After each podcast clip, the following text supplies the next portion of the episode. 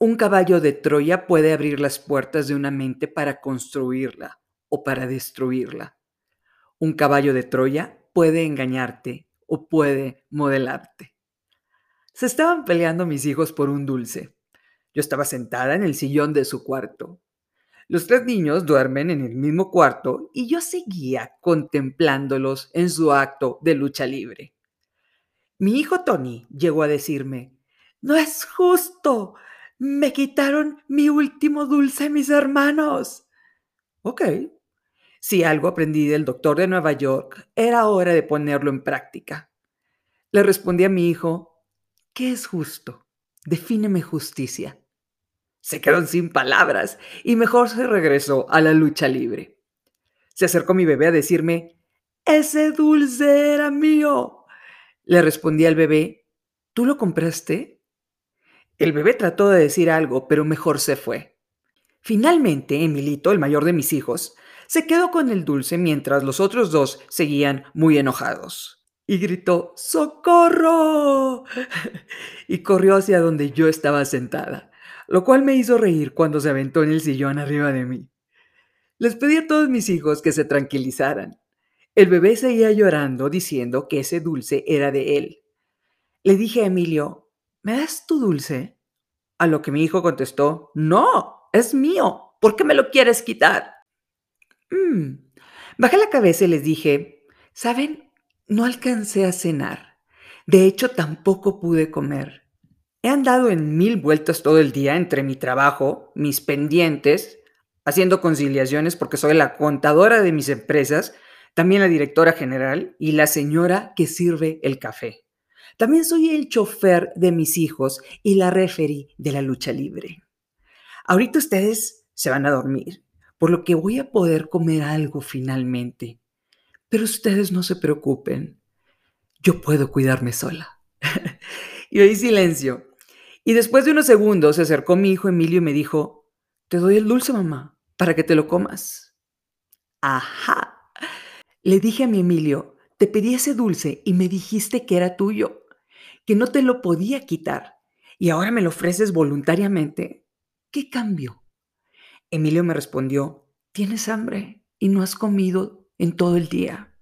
Le dije que todavía no llegábamos a esa parte del libro de la Odisea, pero en lugar de contarles la historia, se las iba a mostrar una escena de la película Troya. Busqué en YouTube Caballo de Troya, película Troya.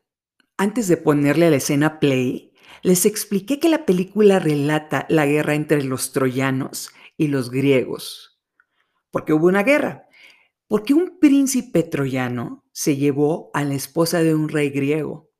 Entonces el rey griego fue a declarar la guerra a los troyanos, pero Troya estaba fortificada. Los muros de la ciudad eran muy sólidos y después de nueve años de batalla, pensaron que iban a perder la guerra porque no lograban pasar las barreras. Entonces, ¿qué haces si los muros alrededor de Troya son tan fuertes que no pueden ser derribados.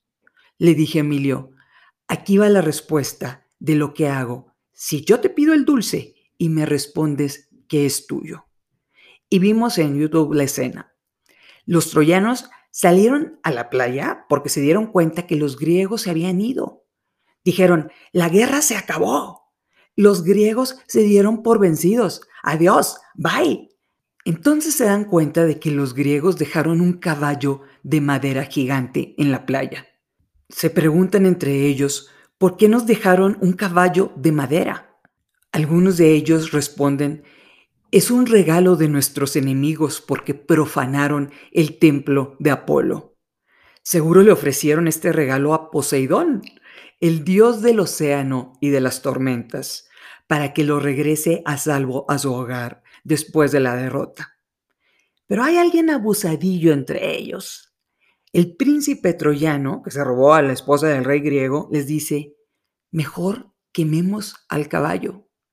Y trata de convencer a su padre, el rey, de hacerlo. Pero los asesores convencen al rey de Troya de llevar al caballo a la ciudad como una ofrenda a sus dioses. Y así lo hacen. Todo Troya celebra que los griegos se rindieron y regresaron a su tierra. Los troyanos, con el caballo en el centro de la ciudad, hacen una celebración de triunfo. Hicieron semejante fiesta que los dejó borrachos y dormidos. Llega la madrugada. Todos los habitantes de Troya están dormidos. Y en eso se ve como unos soldados griegos que estaban dentro del caballo salen de este, van y abren las puertas de Troya y todo el ejército griego empieza a matar a los troyanos. Es decir, finalmente, el caballo de madera logró lo que no habían logrado en nueve años, cruzar las puertas de la ciudad y los griegos, con esto, ganan la guerra. El bebé me dijo, quiero ver la película. Le respondí que otro día, pero lo que quería que entendieran era la historia del caballo de Troya. Le dije a mi Emilio, te pedí tu dulce. Contestaste que no. Así que mi caballo de Troya fue decirte que no había podido comer todo el día por trabajar y aparte bajé la cabeza. ¿Qué logré? Que tú voluntariamente me ofrecieras el dulce. Yo supe que por la fuerza no me lo ibas a dar entonces apliqué el caballo de Troya emocional. Le dije, cuando las barreras sean impenetrables, siempre está la opción del caballo de Troya. Pero funciona para los dos lados. El caballo de Troya te puede engañar o te puede modelar. Debemos de ser cuidadosos al identificarlo cuando alguien quiere aprovecharse de nosotros emocionalmente. En el mundo lo llamamos chantaje emocional. Pero el caballo de Troya también funciona para cosas positivas. Por ejemplo, cuando queremos evolucionar.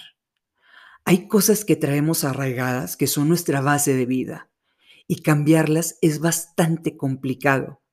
Necesitamos pasar las barreras que nos formamos y lograr llegar a nuestra mente para ver más allá de estas barreras.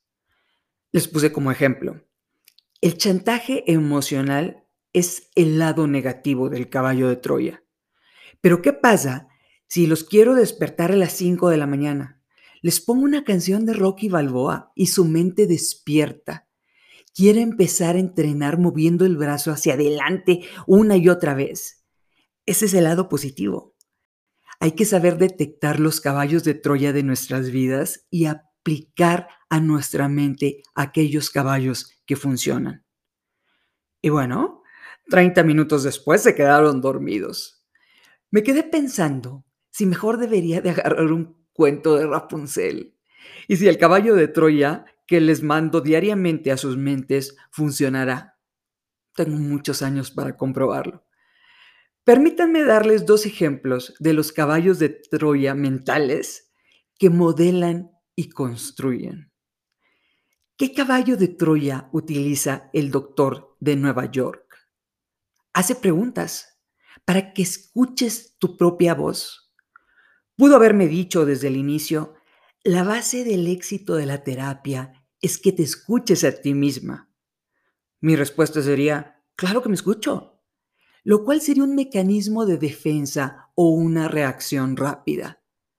Pero en lugar de eso, se puso a jugar una batalla mental conmigo y me dijo que el onceavo infierno era para los sordos. Mi respuesta fue, ¡auch! ¿Qué no estoy escuchando? Ese era su caballo de Troya. Y ahora pensaba cada hora del día, ¿qué me está diciendo mi mente en las terapias? ¿Qué no estoy escuchando? Necesito escucharme. ¿Qué caballo de Troya usa esta podcaster? ¿Leerles una lista de 10 secretos para el éxito?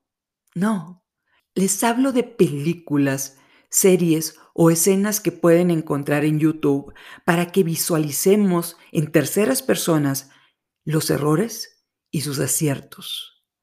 Mi caballo de Troya no es decirles, comparte utilidad generada. Mejor les cuento del equilibrio de Nash en el episodio 22 y concluimos, según la película Una mente brillante, ¿qué es lo que pasa cuando te quieres ir por la rubia?